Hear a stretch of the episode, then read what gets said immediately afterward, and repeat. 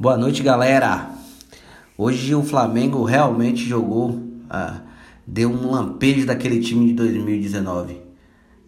Primeiro tempo o Flamengo girava a bola de um lado para o outro, trocava muito, trocava muito passes, mas efetivamente não conseguia chegar ao gol.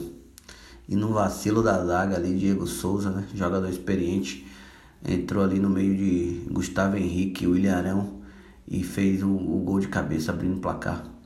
O segundo tempo eu acho que acredito que o Rogério deve ter dado uma, uma chamada na turma no vestiário, ajustou a equipe, a equipe veio com, com outro, né?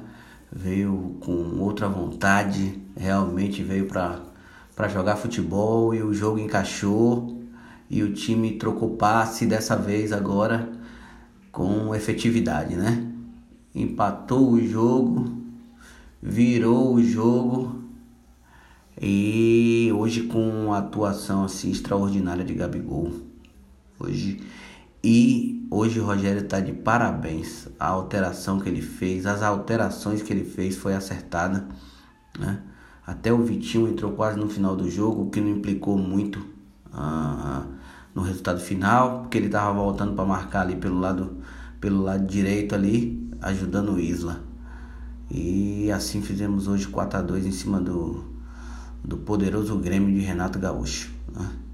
O destaque hoje foi para o Gabigol. Jogou demais hoje o Gabigol. Lembrou aquele Gabigol lá da final de 2019.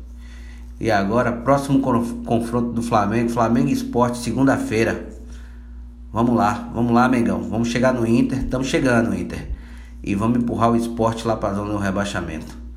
Um forte abraço, boa noite e até a próxima com a resenha do Itagol.